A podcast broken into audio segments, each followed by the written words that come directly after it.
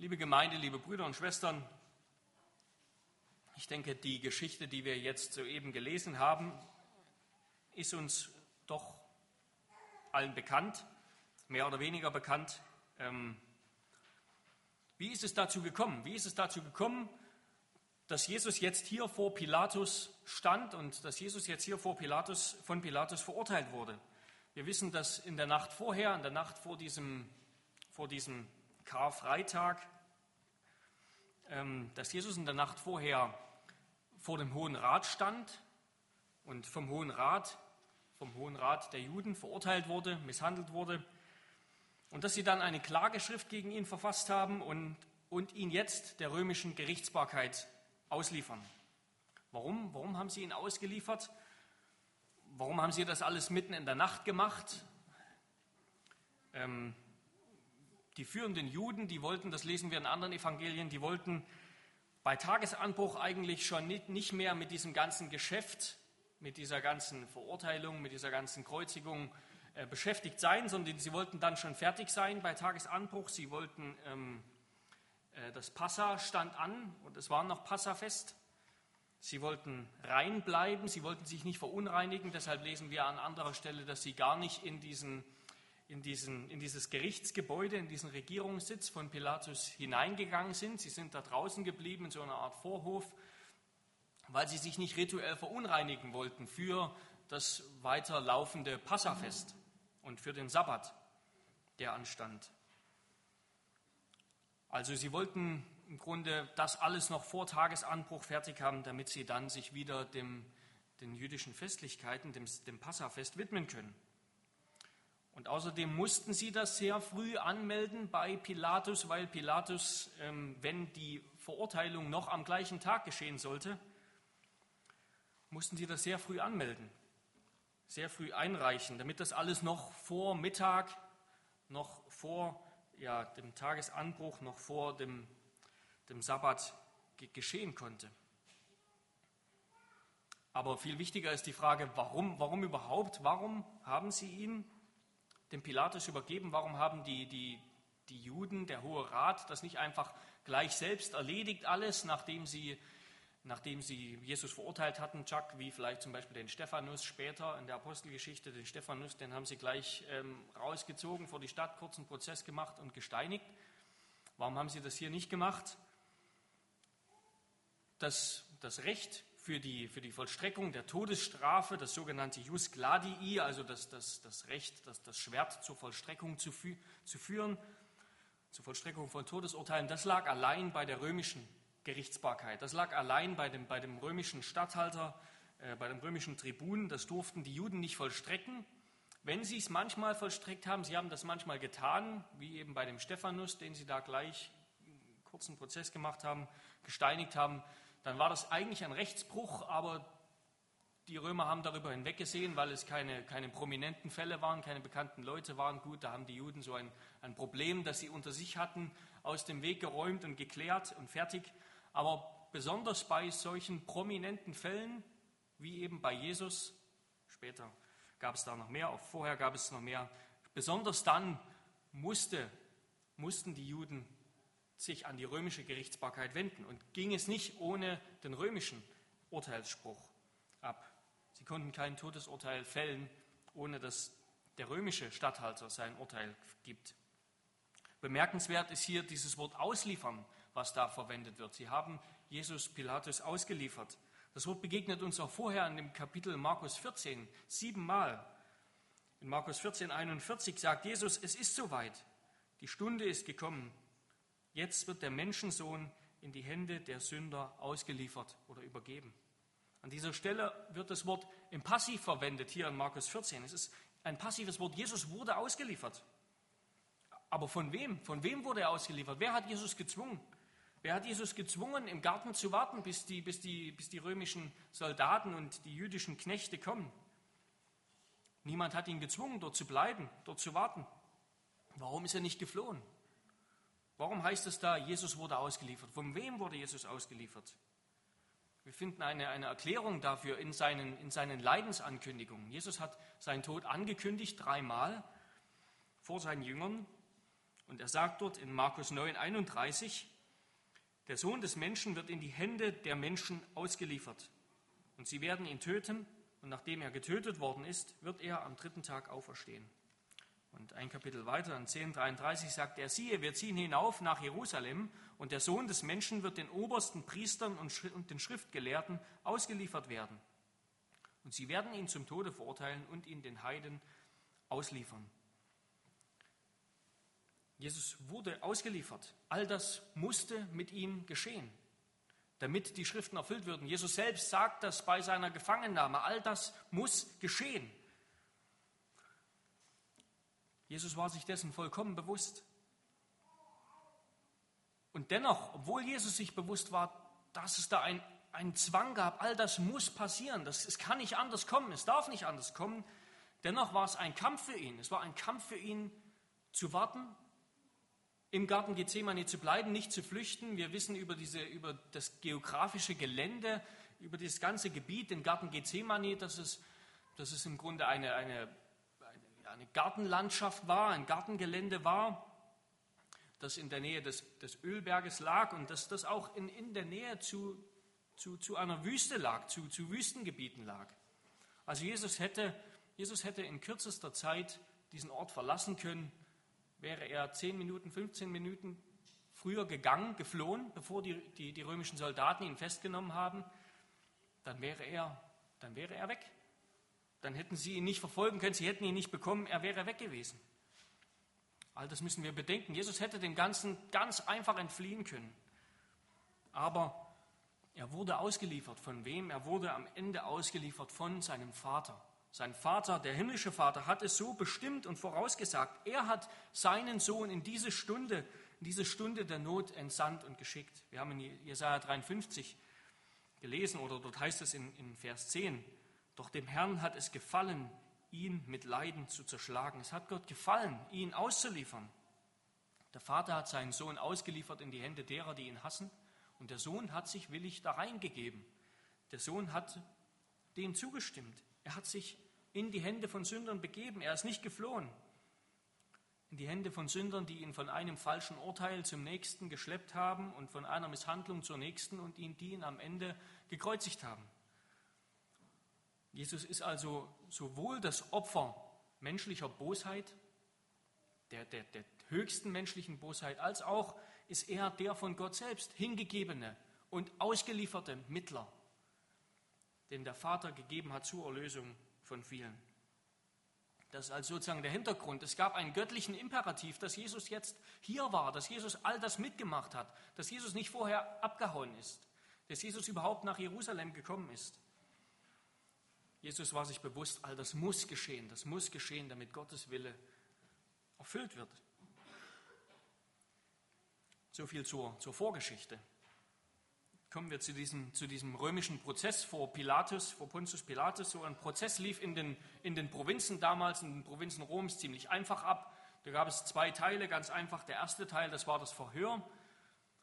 Der Statthalter der Richter hat ähm, den Angeklagten verhört, er hat die Anklagen vernommen von den Klägern und es gab eine Möglichkeit zur Selbstverteidigung des Angeklagten.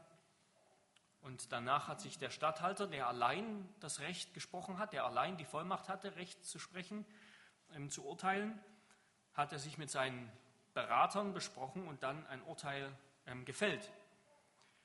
Also dieser erste Teil des Verhörs, das haben wir in den Versen 1 bis 5. Und der zweite Teil, der zweite Teil des Urteilsspruches sozusagen, wo der Statthalter dann sein Urteil fällt und ausspricht, das ist in den Versen 6 bis, 6 bis 15 oder 6 bis 20, finden wir das hier. Der Statthalter spricht sein Urteil und es wird sofort ausgeführt. Die Ankläger in dieser Situation, das waren die, das war der jüdische Hohe Rat, das heißt die Ältesten, die, die Schriftgelehrten und die, die Priester, die hohen Priester der Juden, das sogenannte Synedrion, das also das höchste richterliche, juristische, jüdische Gremium der damaligen Zeit. Sie haben ihn angeklagt und der Richter, das war der römische Statthalter vor Ort. Das war also sozusagen der höchste weltliche Richter, der im Namen des Kaisers Recht gesprochen hat.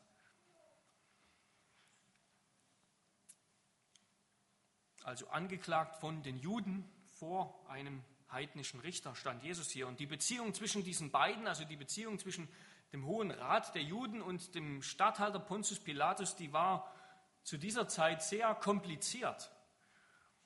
Wir, wir sehen hier und wir wissen, dass, dass Pilatus äh, an diesen jüdischen Feiertagen, ja, es war jüdisches Passafest, dann kam der Sabbat und so weiter. Pilatus hat an all diesen jüdischen Feiertagen einfach weitergearbeitet. Ja, er hat seine, seine richterlichen Prozesse geführt und seine Arbeit gemacht. Er hat also keinen Feiertag gemacht. Und ein jüdischer Zeitgenosse bezeichnet, bezeichnet Pilatus einen bestechlichen, unflexiblen, gewissenlosen und eigensinnigen Mann.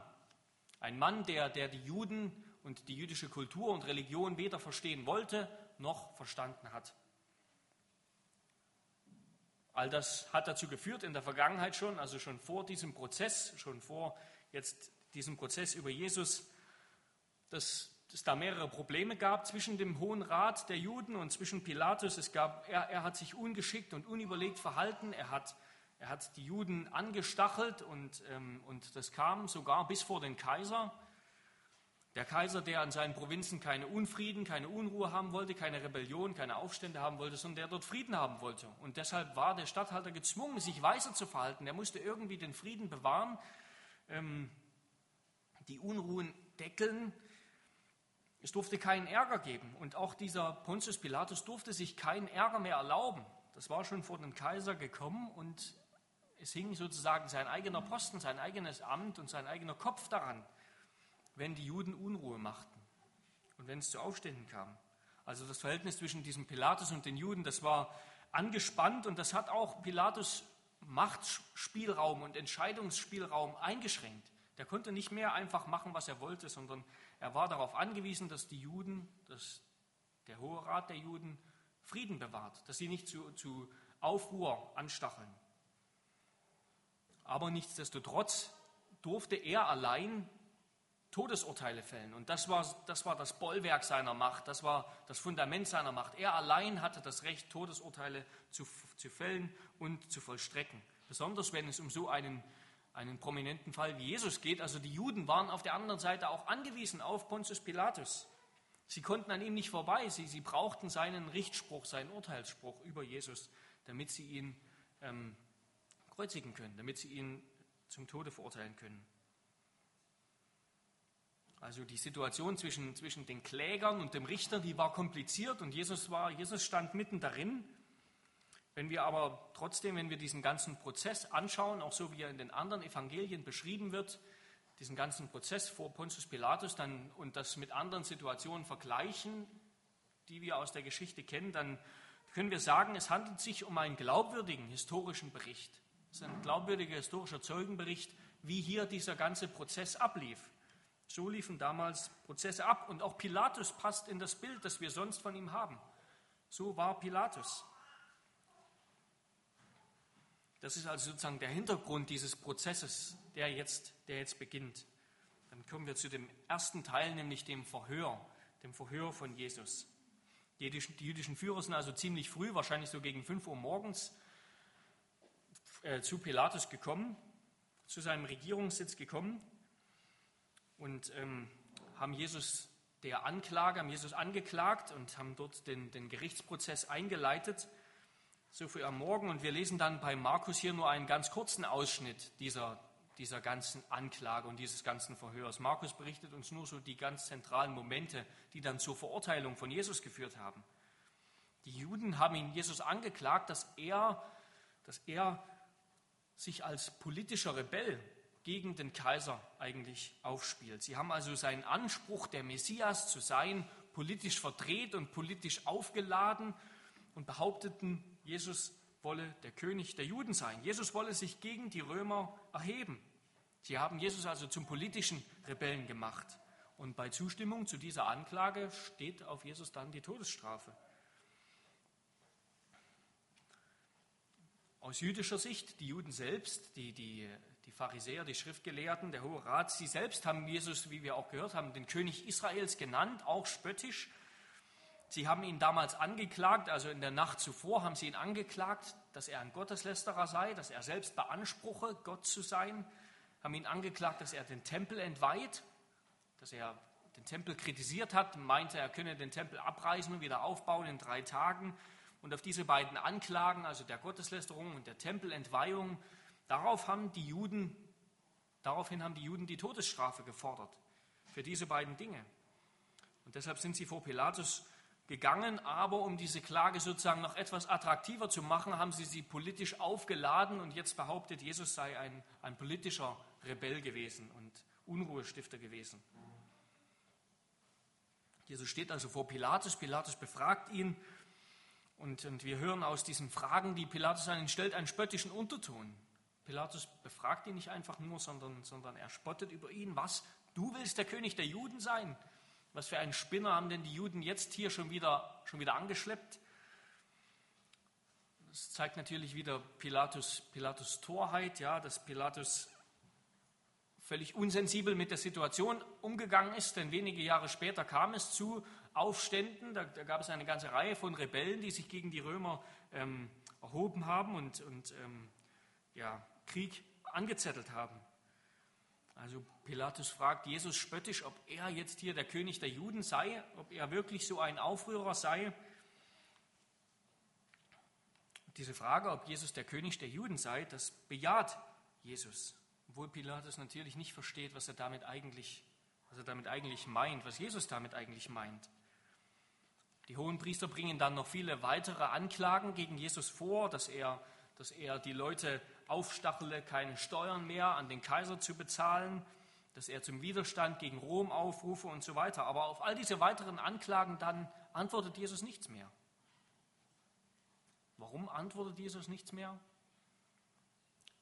Er hätte sich doch durch seine, durch seine schlichten, wahrheitsgetreuen Aussagen vielleicht, ja, er hätte sich, hätte vielleicht freigelassen werden können. Warum hat er das nicht mehr getan? Hätte er sich nicht, er hätte sich vielleicht irgendwie herausreden können aus der ganzen Situation.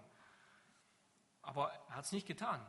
Ist er damit nicht vielleicht selbst ein Stück auch schuld an seinem Tod? Warum verteidigt er sich nicht? Warum sagt er nichts? Gegen die Lügen der Pharisäer, gegen die Lügen der, des Hohen Rates. Er macht es nicht aus dem gleichen Grund, wie er damals, als er in Gethsemane war, einen Abend zuvor, wie er nicht einfach eher gegangen ist einfach zehn Minuten eher gehen, abhauen, sich verstecken und, und weg und fertig. Er macht es nicht. Er verteidigt sich nicht genau aus dem gleichen Grund, weswegen er überhaupt nach Jerusalem gekommen ist, wo er doch wusste, dass die Juden ihn dort ergreifen würden. Er tut es nicht, um sich als ein, als ein stellvertretendes, unschuldiges Opferlamm hinzugeben in Gottes Gericht und dort Gottes Gericht für Sünder zu ertragen. Er tut es, um die, die ihn durch ihre Schuld getötet haben, seine große Liebe, um denen seine große Liebe zu offenbaren, um seinen Peinigern die Wahrheit zu offenbaren, das Evangelium zu offenbaren, um seine Peiniger und die, die ihn, die ihn verurteilt haben, zu retten. Und schließlich tut er es, um, um die Wahrhaftigkeit von allen Verheißungen, von allen Urteilen, von allen Vorhersagen von allen Gerichtsdrohungen Gottes zu erfüllen, zu bestätigen. Er tut es, weil Gott es so vorhergesagt hat. Er tut es, weil er den Verheißungen von Gottes Gnade jetzt sein Siegel und jetzt das sich selbst zum Opfer hingibt, damit diese Verheißungen in die Tat umgesetzt werden können. Jesus gibt sich hin als ein unschuldiges Opferlamm damit es ein Evangelium gibt für Sünder, für eben die, die ihn am Kreuz hinrichten. Für, für die wie den, den Hauptmann, den Hauptmann, der ihn hingerichtet hat, der durch diese Hinrichtung zum Glauben gekommen ist und ihn erkannt hat. Er tut es, um Gottes Liebe zu offenbaren zu Sündern. Aber nichtsdestotrotz, Jesus hat geschwiegen in diesem ganzen Verhör. Jesus hat geschwiegen und sein Schweigen spricht eigentlich auch rein rechtlich nicht für ihn. Im damaligen römischen Recht war es so, dass wenn ein, ein Angeklagter auf dreimalige Anrede hin schweigt und nicht antwortet, dass er sich damit, dass er damit seine eigene Schuldigkeit bekundet. Der einzige Grund, weswegen Pilatus ihn nicht sofort verurteilt und die ganze Sache beendet, ist, dass er von seiner Schuldlosigkeit überzeugt war. Pilatus war selbst von seiner Schuldlosigkeit überzeugt. Wir, wir, wir hören bei, bei Johannes im Johannesevangelium, dass Jesus ihm erklärt hat, dass sein Reich nicht politisch sei, sondern dass es geistlich sei. Und Pilatus wollte auch nicht einfach den jüdischen Führern ihren, ihren Willen geben und den jüdischen Führern diesen Gefallen tun. Er wusste, dass die Juden, oder er ahnte, dass die Juden das aus Neid tun, dass sie diesen Jesus und, und seine Vollmacht und, und seinen Einfluss beneideten. Darum ist Pilatus auch so erstaunt, dass Jesus schweigt. Pilatus wundert sich, warum Jesus sich nicht selbst verteidigt. Und Jesus, Jesus Schweigsamkeit, dass er sich nicht verteidigt, dass er sich einfach hingibt und nichts oder kaum etwas sagt, das wird besonders hier im Markus-Evangelium so hervorgehoben. Durch die ganze Passionsgeschichte hinweg wird das deutlich. Jesus hat nur zwei Dinge gesagt seit seiner Gefangennahme bis zu seinem Tod. Nur zwei Antworten gegeben, nämlich eine an Kaiphas, an den, an den Hohenpriester, und eine an Pilatus. Jesus bleibt die ganze Zeit eigentlich der Passive, der mit dem umgegangen wird, der, der hin und her gestoßen wird er bleibt seiner Überzeugung treu, dass er als der Menschensohn jetzt leiden muss, dass er sterben muss und gibt sich wie ein hilfloses Lamm in die Hände der Menschen. Er gibt sich ganz dem, dem souveränen, dem mysteriösen Werk Gottes hin und ordnet sich seinem Vater unter. Natürlich ist seine Unschuld für alle erkennbar. Alle, die offene Augen haben, sehen, dass er nicht schuldig ist. Aber es erweist sich in dieser ganzen Situation, in seiner ganzen Festnahme, in den beiden großen Gerichtsurteilen, einmal vor den Juden, einmal jetzt vor den, vor den Römern, dass alle Beteiligten verblendet sind. Alle Beteiligten beugen das Recht, sie trampeln auf diesem Hilflosen herum. Alle zusammen hassen sie die Wahrheit, alle zusammen hassen sie Christus. Keiner tritt für Christus ein, keiner hilft Christus, nicht einmal seine Jünger. Selbst seine Jünger lassen ihn dann am Ende im Stich dass Jesus gerade angesichts von, von Hass, von Gewalt, von Missbrauch schweigt, das beherrscht von hier bis zur Kreuzigung die ganze Szene. Es ist auch kein Schweigen der Niederlage, es ist kein verbittertes Schweigen, es ist kein Schweigen der Aufgabe oder der Verzweiflung, das Jesus hier an den Tag legt, sondern es ist ein Schweigen der souveränen Hingabe in Gottes Willen. Der souveränen Hingabe in Gottes Herrschaft im Leiden. Jesus erscheint gerade damit hier als, als derjenige, der souverän ist in dieser Szene. Wir werden noch mehr darüber hören.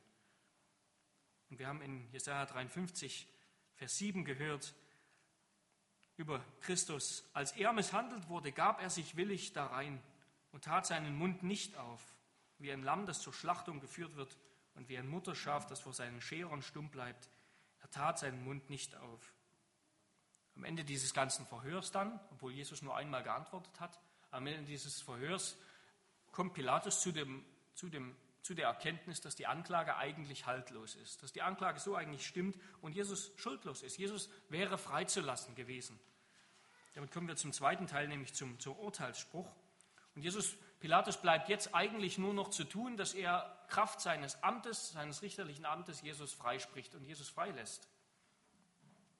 Und es wäre ihm ein leichtes gewesen, Jesus freizulassen. Er hätte auch sein eigenes Urteil wieder revidieren können und berichtigen können. Er hatte absolute richterliche Gewalt. Der Bericht von Markus hier, der ist wieder ziemlich kurz, wenn wir so das Gesamtbild der Evangelien mal, mal, mal zusammenschauen, mal alles anschauen, dann, dann ist diese Passage sehr ausführlich, was hier passiert ist vor Pilatus. Pilatus hat mehrere Gespräche mit Jesus geführt. Vorher kam sogar noch sein, seine Frau zu Pilatus aufgrund eines mysteriösen Traum, Traumes, den sie gehabt hat, und sagte ihm, er soll diesen Unschuldigen freilassen. In einem ersten Gespräch mit Pilatus legt Jesus Pilatus dar, dass, dass sein Reich kein politisches Reich ist, sondern sein Reich ist ein geistliches Reich. Wenn es anders wäre, hätten ihn seine Jünger verteidigt und er hätte seine Jünger dazu aufgerufen, ihn zu verteidigen und zu kämpfen. Und schon aufgrund dieses Gespräches eigentlich will Pilatus Jesus freilassen. Aber dann kommen die jüdischen Führer und bringen allerlei andere Anklagen gegen ihn vor, dass, dass er Stimmung gegen den Kaiser mache und so weiter und so fort. Daraufhin hat, hat Pilatus dann Jesus zu dem Herodes, König Herodes, gesandt, der der König über Galiläa war. Und Jesus war in Galiläa, er kam aus diesem Gebiet. Das heißt, eigentlich war das Herodes Aufgabe, Herodes Herrschaftsbereich, und der soll sich darum kümmern. Aber auch Herodes hat keine wirkliche Schuld an Jesus gefunden. Er hat ihn verspottet, er hat ihn misshandelt und wieder zurückgesandt. Und daraufhin will Pilatus jetzt Jesus freilassen. Er fragt, ob die Menge ob er der Menge nicht diesen Jesus eben, diesen König der Juden, freigeben solle, wie er ihr, wie er ihr doch jedes Jahr einen Gefangenen zu Passa begnadigt. Sozusagen diese Tradition, die er einmal begonnen hat, um, um sich mit den Juden gut zu stellen, diese Tradition fortzuführen, Jesus zu begnadigen. Aber die Menge schreit, die Menge angestachelt von, von den, vom Hohen Rat der Juden, die Menge will den Räuber und Verbrecher Barabbas frei haben. Und bedenken wir, was, was hier passiert. Es waren gerade die so auf Reinheit und Heiligkeit und Frömmigkeit bedachten Priester und Ältesten der Juden, die nicht mal das Gebäude, das Gerichtsgebäude betreten wollten, um sich nicht rituell zu verunreinigen, die ganze Sache noch so regeln, dass sie vor, dass sie vor dem äh, dem weiteren Passafest, dem Sabbat, geschehen konnte. Gerade die so auf Reinheit bedachten Juden, die haben hier die Freilassung eines Verbrechers gefordert. Die haben Jesus in so einer Nacht- und Nebelaktion ähm, verurteilt, in so, in so, unter so einem Scheingericht verurteilt. Und es ist der römische Statthalter Pontius Pilatus, der Vertreter des, des, des hochgerühmten römischen Rechts, der hier einen Rebellen laufen lässt, einen Mörder laufen lässt und dafür den unschuldigen Jesus kreuzigt. Was für eine Farce, was für eine Farce. Und nachdem selbst das nicht geklappt hat, sozusagen, dieser Wunsch, Jesus freizulassen durch, diesen, durch diese Begnadigung, sieht Pilatus noch eine letzte Möglichkeit, wie er Jesus doch freibringt und auch die Juden befriedigt. Er lässt Jesus auspeitschen, was, was bei Markus und bei Matthäus hinten dran berichtet wird, das wird bei, bei Johannes mittendrin berichtet und es war wohl auch zwischendrin. Pilatus hat Jesus auspeitschen lassen und dann so entstellt, wie er war, so völlig zerschunden, wie er war, vor die Menge hingestellt und gehofft, dass er damit den Mordrausch befriedigt und, und Jesus noch frei bekommt, Jesus nicht verurteilen muss. Aber dann misslingt auch das. Die Menge gibt sich damit nicht zufrieden, die, der Hohe Rat gibt sich damit nicht zufrieden. Und jetzt muss Pilatus entscheiden, ob er keinen Ärger mit dem Kaiser haben will oder ob er einen offensichtlich Unschuldigen freilässt. Wir sehen also hier in gewisser Weise, wie Pilatus schon bemüht war, Jesus freizubekommen, Jesus freizusprechen. In einem gewissen Rahmen tut er alles, was er kann, um Jesus zu befreien. Ansonsten müsste er, wie er es ja dann schließlich auch tut, müsste er römisches Recht auf eine jüdische Verurteilung anwenden. Und das ist ja völliger Rechtsbruch. Aber wir sehen auch, wenn wir diese ganze Szene beobachten, wie viel Ironie hier eigentlich in dieser Szene steckt. Mehr Ironie als sonst wo im ganzen Evangelium, in den ganzen Evangelien. Pilatus, der damit beginnt, die Begnadigung von Jesus zu suchen, sucht am Ende seine eigene Begnadigung von den Juden. Die Juden, deren Sache es eigentlich ist, zu gehorchen, die setzen hier ihren Willen durch und gewinnen an diesem Tag. Der Herrscher wird also zum Beherrschten. Der, der freie Souverän Pilatus, der verliert seine Freiheit an die Kräfte, die er eigentlich regieren sollte, die er eigentlich beherrschen sollte. Während Jesus in diesem ganzen Prozess der schweigende Gefangene ist, der, der eigentlich überhaupt keine Kontrolle über irgendetwas hat, der aber seiner von Gott bestimmten Absicht treu bleibt und damit als Einzelner, als einziger wirklich frei ist, frei im Sinne Gottes. Er bleibt Gott treu. Diese, diese ganze Szene erinnert auch an die Szene von, von Johannes dem Täufer, wo es ähnlich war. Herodes und Pilatus, das waren beides machtlose Machthaber, Herodias, die Frau von Herodes und die Hohenpriester, die waren beide siegreiche Herausforderer. Und Johannes und Jesus waren still und hilflos und starben am Ende. Johannes und Jesus dienten dem Volk, aber im Gegensatz zu Herodes und zu Pilatus wurden sie nicht vom Volk bestimmt, sondern sie waren ihrem Anliegen treu. Pilatus stellt dann noch eine letzte Frage an die versammelte Menge, was Jesus, der Judenkönig, denn eigentlich getan habe. Und mit dieser Frage und mit seiner Handwaschung will Pilatus jetzt die moralische Schuld von sich abweisen, von sich wälzen auf den Hohen Rat der Juden, auf die Juden, die dort versammelt waren und die Kreuzigung gefordert haben. Pilatus stellt sich unschuldig, er tut so, als hätte er eigentlich gar keine Wahl, als macht er jetzt nur, wozu er quasi gezwungen wird. Aber schlussendlich hat er aufgegeben, Wahrheit und Gerechtigkeit und Güte zu verfolgen und den Vorrang zu geben vor Selbstzucht, vor Ungerechtigkeit und vor einem oberflächlichen, äußerlichen Frieden, einer oberflächlichen Ruhe. Er hat sich am Ende entschieden, den hohen Priestern zu geben, was sie wollen, ihren Gefallen zu tun. Wozu? Um sein Amt zu behalten, um also nicht keinen Ärger zu bekommen, um Frieden zu bewahren und sich doch in seinem Gewissen der Frage nach der Wahrheit, der Frage danach, wer Jesus Christus eigentlich ist und ob er nicht recht hat, nicht stellen zu müssen. Und ich denke, Pilatus ist damit ein, ein wunderbares Vorbild, ein wunderbares Beispiel vieler, wie viele heute mit dem Evangelium, mit Christus umgehen. Viele, die, die lieber ihre eigene Ruhe wollen, lieber ihr, ihr eigenes Gewissen tottreten, statt darauf zu achten und zu bekennen, dass sie Sünder sind. Pilatus ging am Ende den, den Weg des geringsten Widerstandes. Und das ist meistens der falsche Weg. Pilatus hat sich hier zum, zum selbstsüchtigen Handlanger des Unrechts gemacht, zum Handlanger der Ermordung eines Unschuldigen, um seiner eigenen Ruhe willen, um seinen Frieden zu haben, um seine Ruhe zu haben. Und er ahnte natürlich nicht, dass er damit den, den vollkommenen, den gerechten, den heiligen Sohn Gottes selbst ans Kreuz bringt und ausliefert. Am Ende ist es eindeutig sein Urteil, das hier gefällt wurde. Am Ende ist es sein Urteil, aufgrund dessen Jesus gekreuzigt wurde. Und das Urteil zeigt, dass Pilatus sowohl gegenüber Jesus als auch gegenüber dem Synedrion, also dem, dem Hohen Rat der Juden, am Ende machtlos geworden ist. Machtlos, weil er seinen eigenen Frieden, seine eigene Ruhe verfolgen wollte. Hat er das Recht gebrochen. Dann am Ende dieses Prozesses und ähm, sprach Pilatus das Urteil aus, sprach das Todesurteil über Jesus aus und übergab Jesus den, den Soldaten. Markus berichtet dann noch ganz kurz von, von dieser Geiselung, die stattgefunden hat, der Jesus sich unterziehen musste. Bei, bei Johannes lesen wir, dass die Geiselung zwischendurch, zwischendrin geschah. Diese Geiselung, die, die konnte so verheerend sein, dass, dass in den meisten Fällen, in vielen Fällen, diejenigen, die gegeißelt wurden und noch ausgeliefert wurden zur, zur Todesstrafe, sogar schon vor, vor der Kreuzigung gestorben sind, eigentlich an der Geißelung. So eine Geißelung lief, lief so ab, dass diese, diese Geißel, so eine römische Geißel, ist Flagellum, das, das war ein kurzer hölzerner Stab mit einer Peitsche vorn dran aus Lederriemen. An, an der Spitze dieser Peitsche waren, waren, waren scharfkant, an der Spitze dieser Lederriemen waren scharfkantige Gegenstände, Metall oder, oder Knochen oder Glas oder andere harte Materialien.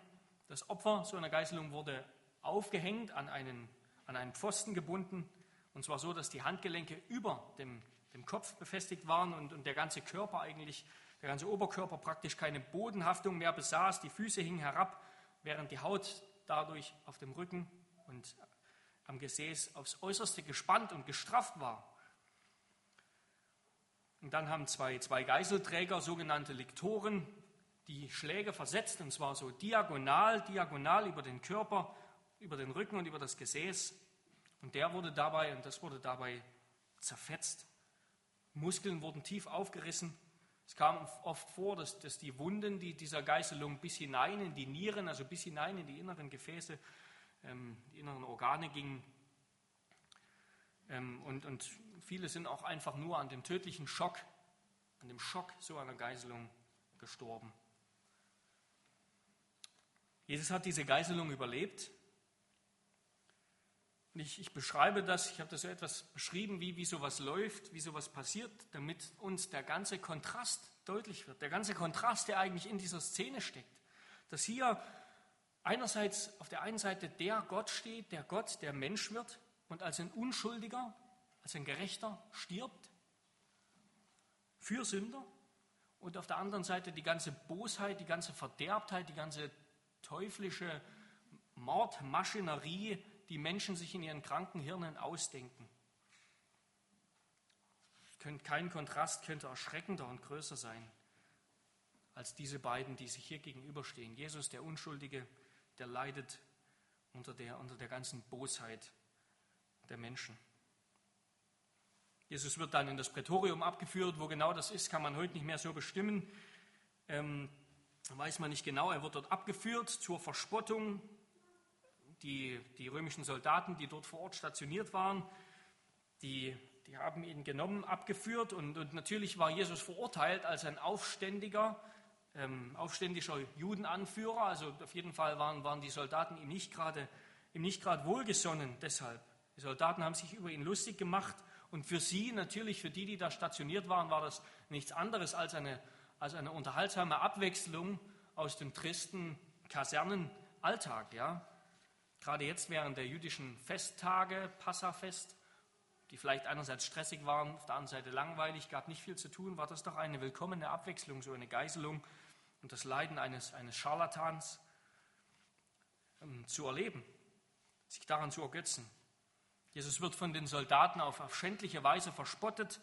Sie, sie, sie nehmen seinen Titel König der Juden aufs Korn, sie verhöhnen ihn, sie fallen vor ihm nieder als ein, als ein höhnischer Königsgruß, erweisen ihm ihre Ehre mit so Grüßen, die ähnlich sind wie Ave Caesar, was wir kennen, verspotten ihn. Sie kleiden ihn in einen Purpurumhang. Auch das deutet natürlich auf seine, auf seine Herrschaft hin, auf seine angebliche Herrschaft. Und der Dorn, geben ihm einen Dornenkranz auf den Kopf. Das war wohl weniger, weniger dass das schmerzhaft war, als, als vielmehr, dass es auch wieder eine Art der, der, der, des Hohns war, der Verhöhnung, der Verspottung. Sie geben ihm noch ein Zepter in seine Hand, ein Königszepter, mit dem sie ihm dann zugleich auch wieder schlagen, mit seinem eigenen Herrscherstab sozusagen. Und Jesus nahm auch all das, auch all das schweigend hin, untertrug es. Petrus schreibt später darüber, als er geschmäht wurde, schmähte er nicht wieder.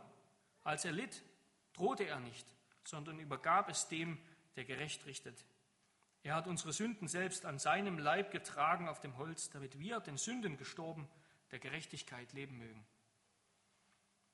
Sowohl natürlich Pilatus als auch den Soldaten war hier nicht bewusst, wen sie vor sich haben. Es war ihnen nicht bewusst, dass sie, dass sie den König vor sich haben, den Gott selbst eingesetzt hat, ja, den Gott gerade jetzt im Augenblick dabei ist einzusetzen, den König über Himmel und Erde, den Gott dort in Zion eingesetzt hat in seiner Kreuzigung und seiner Auferstehung. Das heißt im Psalm 2 über diese Einsetzung und über das Recht Jesu als König. Dann wird er zu ihnen reden in seinem Zorn, also Gott, und sie schrecken mit seinem Grimm.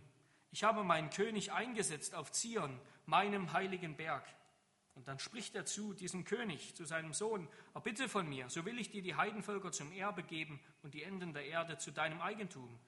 Du sollst sie mit eisernem Zepter zerschmettern, wie Töpfergeschirr sie zerschmeißen. So nehmt nun Verstand an, ihr Könige, und lasst euch warnen, ihr Richter der Erde. Dient dem Herrn mit Furcht und frohlockt mit Zittern. Küsst den Sohn, damit er nicht zornig wird und ihr nicht umkommt auf dem Weg, denn wie leicht kann sein Zorn entbrennen. Wohl allen, die sich bei ihm bergen die römischen Soldaten. Und diese ganze Szene ist natürlich das absolute Gegenteil dessen, was eigentlich geschehen sollte, dessen, was Menschen eigen, wie Menschen eigentlich auf Christus reagieren sollten. Sich ehrerbietig vor ihm niederwerfen, seine Füße küssen, ihm alle Ehre erweisen. Aber Christus wird dort gekrönt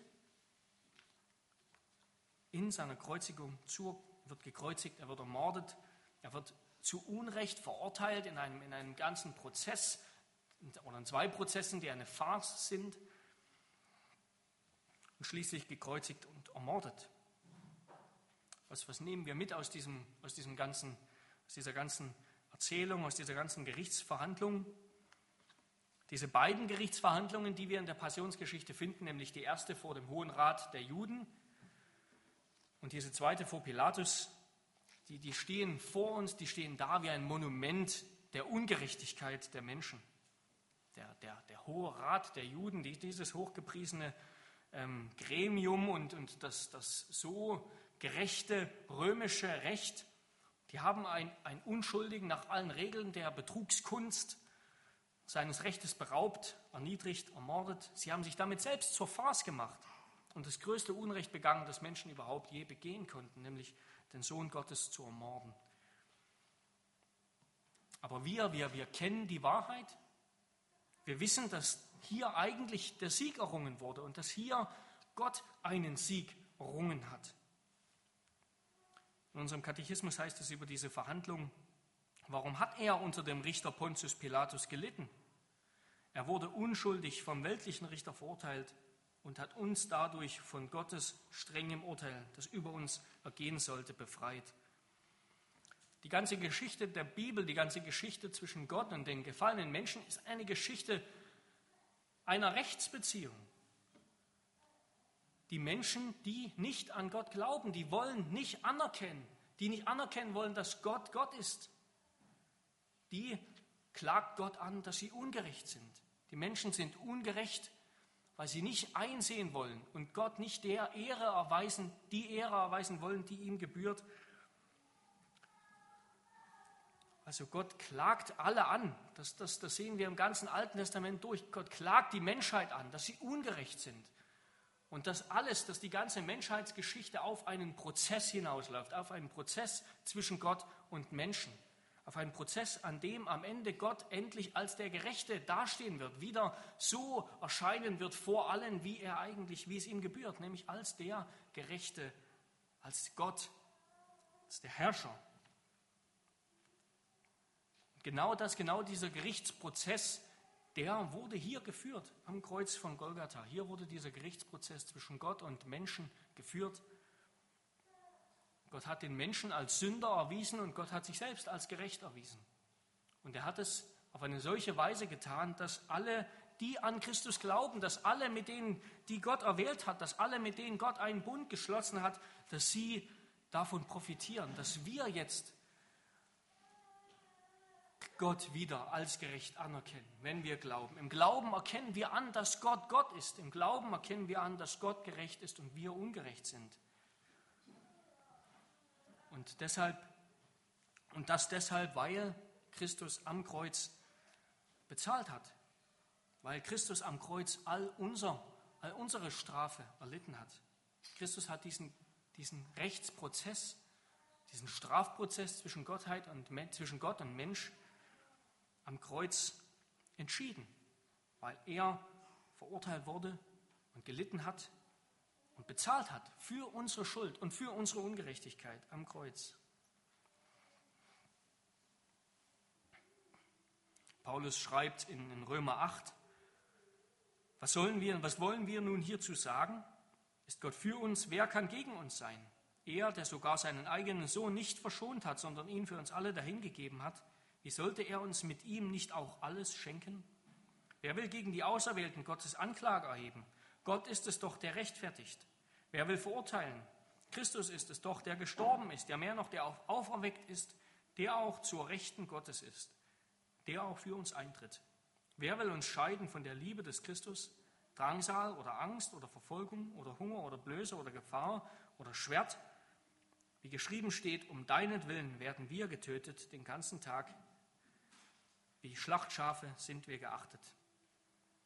Wenn wir also jetzt zu Christus gehören, diejenigen, die zu Christus gehören, diejenigen, die an Christus glauben und die deshalb, für die deshalb dieser Gerichtsprozess erledigt wurde, die deshalb gerecht sind, weil Christus ihr Unrecht getragen hat. Diejenigen, die zu Christus gehören, die werden notwendigerweise mit hineingezogen in diesen Rechtsstreit zwischen Gott und Mensch. Das ist, was Paulus hier sagt. Wir sind in Christus, wir gehören zu Christus, deshalb leiden wir jetzt Verfolgung, Hunger, Spott, Hohn. Jetzt als Gläubige gehören wir zu Gott und werden darum notwendigerweise mit hineingezogen in diesen Streit zwischen Menschen und Gott, zwischen Menschen, die Gott nicht anerkennen wollen, die Gottes Gerechtigkeit nicht anerkennen wollen und Gott, der, der seine Gerechtigkeit durchsetzt. Wir leiden jetzt auch um Jesu Willen. Wie Christus, der, der Gottesknecht, gelitten hat ist auch unser Weg hier deshalb von Spott und Unrecht gekennzeichnet. Das prophezeit uns Christus, das prophezeit uns Paulus. Auch wir haben jetzt unser Unrecht zu leiden und Unrecht zu ertragen. Das ist es doch, wenn, wenn, wenn Menschen, dass, dass die Gemeinde in der Welt nicht anerkannt ist, dass die Gemeinde in der Welt gehasst wird, dass, dass Menschen Christen hassen. Das tun sie deshalb, weil sie Gott hassen, weil sie nicht glauben wollen, dass Gott Gott ist und weil wir genau dafür stehen sollen und dafür stehen als Christen, dass Gott Gott ist, dass Gott gerecht ist. Und deshalb kommen wir und geraten wir auch zwischen, zwischen die Fronten, zwischen Gott und Mensch, zwischen Gott und Rebell. Aber, und das ist unsere Hoffnung und unser Ausblick, und das wissen wir schon mit Gewissheit, aber Christus ist auferstanden und seine Auferstehung ist bereits das Siegel unserer eigenen Auferstehung. Es ist das Siegel unserer eigenen Rechtfertigung. Es ist die Versicherung für uns, dass wir eines Tages, dass die Gemeinde eines Tages vor einer gottlosen Welt gerechtfertigt wird und rehabilitiert wird und von allen anerkannt werden muss, dass die Gemeinde zu Gott gehört und dass Gott Gott ist. Diese Gewissheit, diese Sicherheit haben wir mit der Auferstehung Jesu von den Toten. Amen. Lasst uns beten.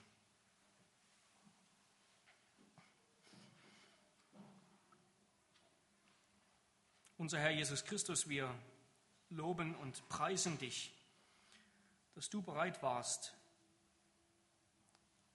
ja, Unrecht zu erleiden, Unrecht zu ertragen. Du warst bereit, Herr, zu deinen Ungunsten die, die völlige Umkehrung von Recht und Ordnung auf dich zu nehmen. Du hast für uns, du wurdest für uns verurteilt, du wurdest für uns geschlagen und misshandelt. Wir loben und preisen dich und danken dir, dass, dass dieses wunderbare und für uns immer noch irgendwie geheimnisvolle und nicht völlig verständliche Geschehen am Kreuz unserer Erlösung bedeutet. Wir danken dir, dass du für uns in den Gerichtsprozess eingetreten bist vor Gott, dass du für uns das Strafurteil getragen hast. Wir preisen dich dafür. Amen.